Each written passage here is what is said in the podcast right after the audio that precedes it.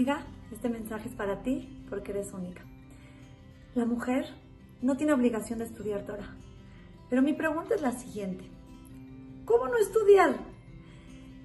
Claro que tenemos obligación de estudiar la Salahot, tenemos obligación de estudiar las leyes, las cuales tenemos que cumplir, porque si no, ¿cómo las vamos a cumplir? O sea, eso definitivamente lo tenemos que estudiar. Que se puede y que no se puede en Shabbat, las leyes de Tarat Mishpacha y diferentes cosas que si no las estudiamos, ¿cómo las cumplimos? Eh, kashrut, eh, bueno, muchas cosas más que son, son alajot, son preceptos que tenemos que cumplir. Pero todas las cosas extras, el musar, la historia de, de nuestro pueblo, ¿cómo no estudiarlo, amigas? O sea, ¿cómo vivir nuestra vida como judías sin saber nuestra historia? ¿Cómo vivir nuestra vida como mujeres? De verdad como mujeres, las que estamos casadas, eh, como madres, como esposas, las que, las que todavía se van a casar, ¿cómo van a empezar su matrimonio sin conocer el instructivo?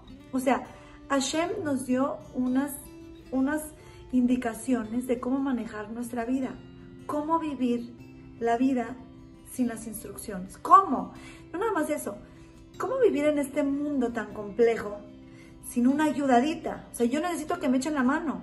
O sea, ¿cómo, ¿cómo le hago para ser mamá? ¿Quién me va a aconsejar? ¿Quién me va a aconsejar mejor que Hashem? Que el que me creó.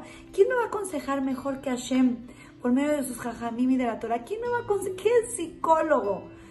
¿Qué, ¿Qué terapeuta me va a ayudar a ser una buena madre en este mundo, como les dije, tan complejo, tan difícil, estas generaciones? O sea, ¿cómo le hago sola? Hashem no puedo sola. Gracias por mandarme tips, Gracias por mandarme libros, gracias por mandarme shiurim, porque te necesito, porque necesito esas herramientas para salir adelante como mamá, como esposa, como amiga, como hija, como nuera, como suegra. Así que amigas, agarren sus libros, si no tienen, compren libros, hay libros para todo, libros para para, el shalom bait, para la, paz en el hogar con el esposo. Hay libros para educar a, los hijos. Hay libros hasta para ser una buena suegra. Hay libros para, para controlar tus, tu, enojo. Hay libros para, para, para, para, para todo. Hay libros para todo.